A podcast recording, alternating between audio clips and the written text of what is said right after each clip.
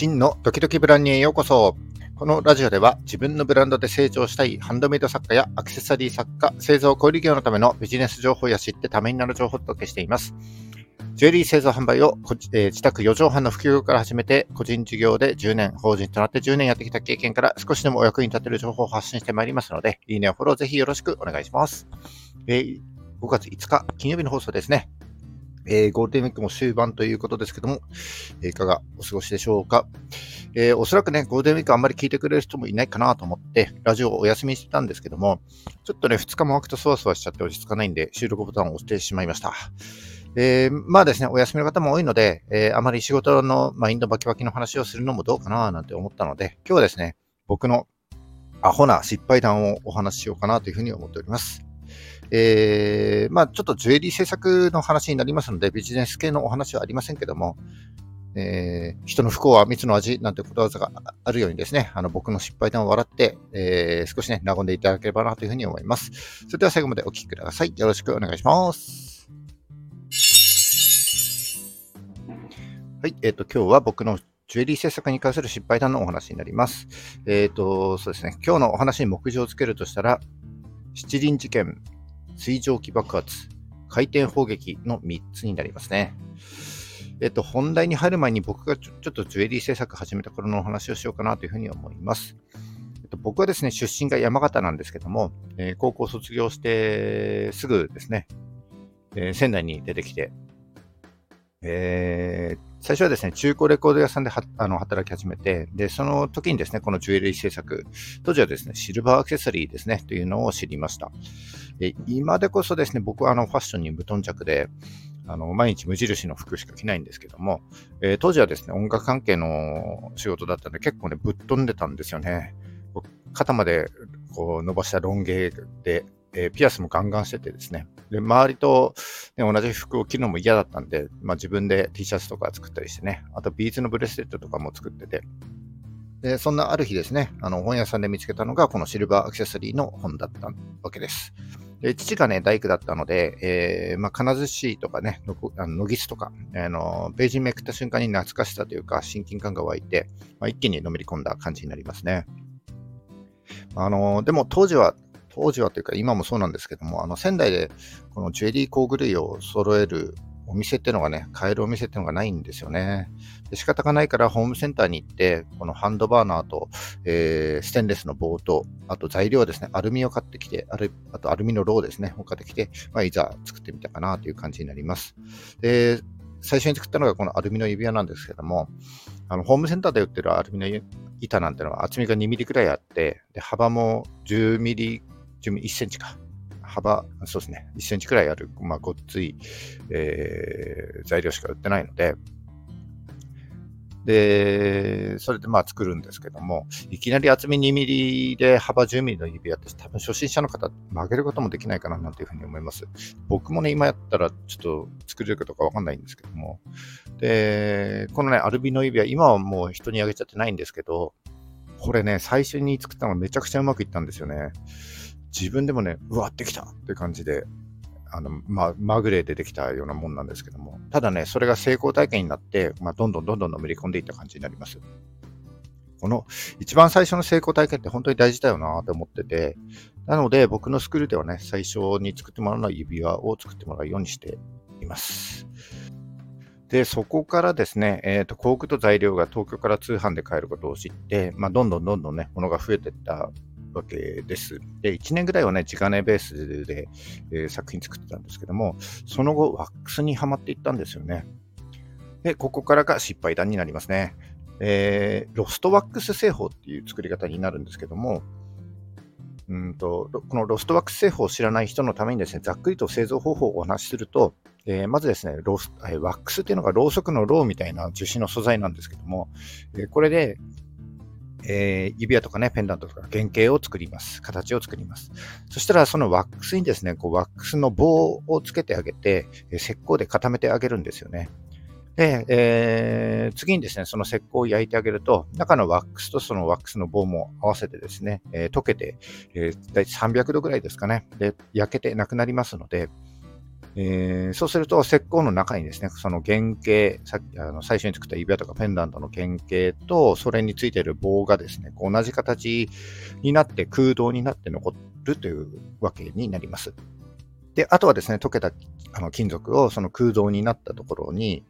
えー、流し込んでやって、で、石膏を砕くとですね、あの、もともと作った原型と同じ、全く同じ形のね、あの、金属原型ができるということになります。まあ、こう、言葉にすると簡単なんですけども、これをね、うまく、えー、成功させるためにはですね、あの、電気炉と中層機が必要になります。でまとめて買うと3、40万ぐらいですかね。でワックスは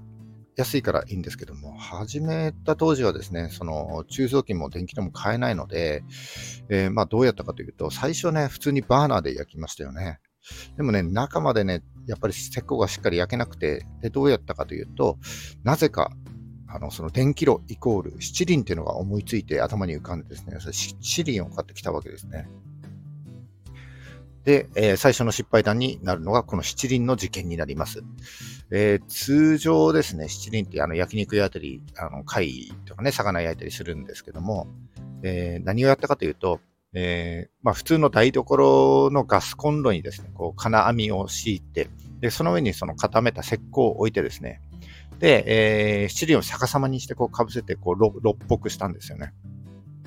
で、まあ火をつけて焼くんですけども、もうね、煙と匂いがものすごいことになって、あのー、部屋の中に、うわー、もくもくもくって感じですよね。もうこれね、あの、室内じゃ無理だなってことになったんですよね。で次にどうやったかというと、えー、卓上のガスコンロをベランダに持ってって、で、同じように金網を敷いて、その上に石膏を置いてですね、で、七輪を逆さまにしてかぶせて、えー、で、まあ火をつけて やったんですよね。あの、結果ね、煙がやっぱりすごくて、えー、まあ、室内には充満しないんですけども、あの、ベランダから窓から煙が出てるみたいになって、これ、あの、周りから見たら火事にしか見えないなと思って、もうそこをやめました。で、最終的にどうやったかというとですね、えー、七輪を2つ用意しまして、で、普通にこう、1個は七輪置いて、で、そこに網を敷いてですね、その上に石膏を置いて、さらに、えー、七輪を逆さにかぶせて、えー、それをね、こう、蓋みたいにして、えー、上下にこう合わせて、えー、炉にしたんですよね、それをね。これがね、うまくいったんですよね。あの、煙の逃げ場もあんまりないので、あの、ほとんど煙も出なくてですね、炉としてはね、しっかりしてますから、こう、炉内の温度も結構ね、上がるんですよね。もうこれでね、電気炉いらないなと思ったんですけども、あの、致命的なデメリットがあるんですよね。もう皆さんお気づきかと思うんですけども、これいちいちね、炭を起こさなきゃいけないんですよ。それとね、あの、炭が、あの、しっかり、あの、灰になるのを待ってですね、その灰を片付けなきゃいけないから、後片付けめっちゃ大変なんですよね。まあ、結局ね、その後、あの、電気量を買うことになりましたんで、こんなアホなことはね、皆さんやんないようにしてください。はい。で、えっ、ー、と、いざ、えー、石膏焼けましたと。で、えー、その後ね、鋳造に入っていくわけですけども、この鋳造、基本的にはですね、鋳造機が必要で、で、おそらくね、個人の方が手を出せる価格のものっていうと、あの、真空状態にして吸引して、えー、鋳造する真空吸引鋳造機、あるいは遠心力を利用してこう流してあげる遠心鋳造機っていう、その2つが2択かなというふうに思うんですけども、もう一個ですね、原始的なやり方で圧迫鋳造っていうのがあるんですよね。えー、この圧迫鋳造って何かというと簡単に原理をお話しすると、えー、ワックスを閉じ込めた石膏がですね、こう直径5センチくらいで高さ8センチくらいの円筒か、円筒状のものだとして、えー、でその石膏の上にですね、ゴルフボール半分くらいの大きさでこう半球状のくぼみを作るんですよね。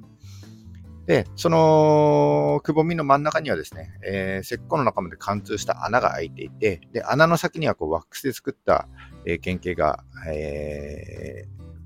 あの、七輪で焼けて、えー、なくなってますので、同じ形の空洞があるわけです。で、そのゴルフボール半分くらいの半球状のくぼみのところで、えー、1000度ぐらいで金属を溶かしますと。それで、えー、圧迫蓋っていうね、あの、これ説明難しいんですけど、クリスマスのあのハンドベルみたいなやつで、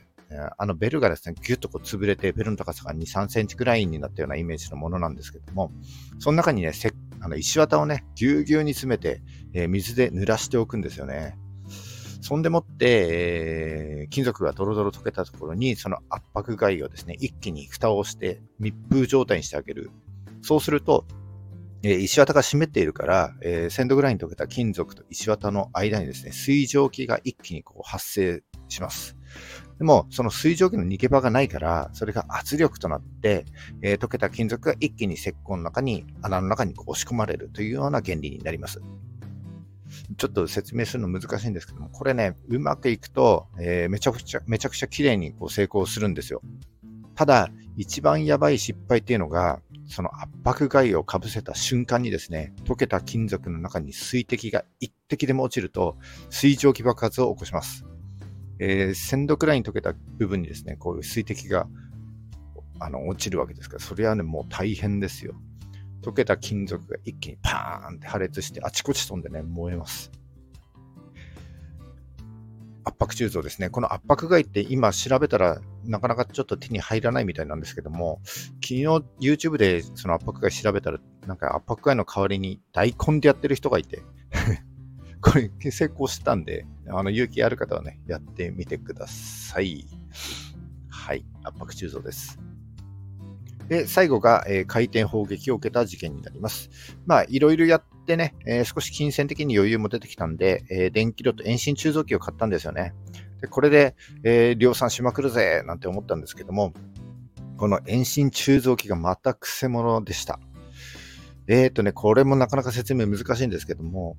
えー、60センチぐらいの長さ、長さですね。長さ60センチくらいのがっしりしたアームがあって、で、アームの真ん中を中心にですね、えー、ぐるぐる回るようなこう機械になります。えー、その先端にですね、アームの先端に石膏を取り付けて、えー、その手前にこう金属を溶かするつぼっていうのがあって、でそこで金属を溶かして、こう、アームを回してあげると。えー、石膏の中にね、あの、地金が流れていくような原理になります。で、この遠心中造機はですね、めっちゃ強力なバネの力でギュイーンってこう一気に回転するようになってて、えー、一旦ですね、こういっぱいいっぱいにこうバネを巻いておいたらストッパーをかけておくわけです。そして、えー、金属が溶けた頃を見計らってですね、ストッパーを外すと一気にギュイーンってこう回転して、え、その遠心力でもって、えー、石膏の穴の中に地金がこう一気に遠心力で流し込まれるという原理なわけなんですけども、この、えー、いっぱいいっぱいに巻いたバネのですね、ストッパーを外すタイミングと金属の量を間違えるとですね、えー、1000度くらい溶けた金属が周囲にこう飛び散ってしまうという、なんとも破壊力抜群な機械なわけです。一応ですね、こう、鋳造機の周りをですね、鉄製の防壁で囲ってはいるんですけども、この金属の量が問題でして、一応計算してやるんですけど、量が多すぎるとですね、その防壁も飛び越えて飛散するんですよね。で、当時はですね、4畳半ぐらいのスペースで、和室で、で、安いカーペットを敷いてやってましたから、もう、その飛び散ったえー、1000度ぐらいに溶けた飛び散った地金がですね、一気にこう燃える感じになりますよね、飛び散って。まあもしかしたらこの遠心鋳造機、えー、買われてやってみて同じような経験されてる方もいらっしゃるかもしれませんね。で、まあ、この遠心鋳造機って10万くらいで買えますから、もしね、あのー、皆さんやられる場合は気をつけてやっていただきたいなというふうに思います。はい、えー、以上ですね。今日は僕の失敗談を3つお話ししました。えー、七輪事件、水蒸気爆発、回転砲撃ですね。まあ、何でもね、やってみなきゃわかんないですし、チャレンジなくして成功はありえませんから、失敗を恐れず、まずやってみるってことが大事かなというふうに思います。で、やった結果ですね、うまくいかない原因を探って、えー、で、成功につなげるためですね、僕だったり、全国の作家さんや職人さんにね、聞ける場があればいいよなというふうに思って、今頑張ってね、その仕組み作りをやっていますので、えー、僕のウェブサイトですね、ジュエリークラフト、ぜひチェックしていただければなというふうに思います。はい。以上、今日はちょっと長くなりましたが、以上になります。えー、本日も最後までお聴きいただきましてありがとうございました、えー、この放送が少しでも役に立った面白かったと思った方は、いいねをお願いします。えまた、聞いたよという印で、いいねボタンをポチッと押して残していただけると非常に嬉しいです。え今後も頑張って配信してまいりますので、フォローもぜひよろしくお願いします。はい、えー、ゴールデンウィークも終盤ですね。えー明日、明後日土日はちょっとね、えー、このラジオお休みしようと思っています。えー、皆様、残りのゴールデンウィークお楽しみください。それじゃあ、バイバイ。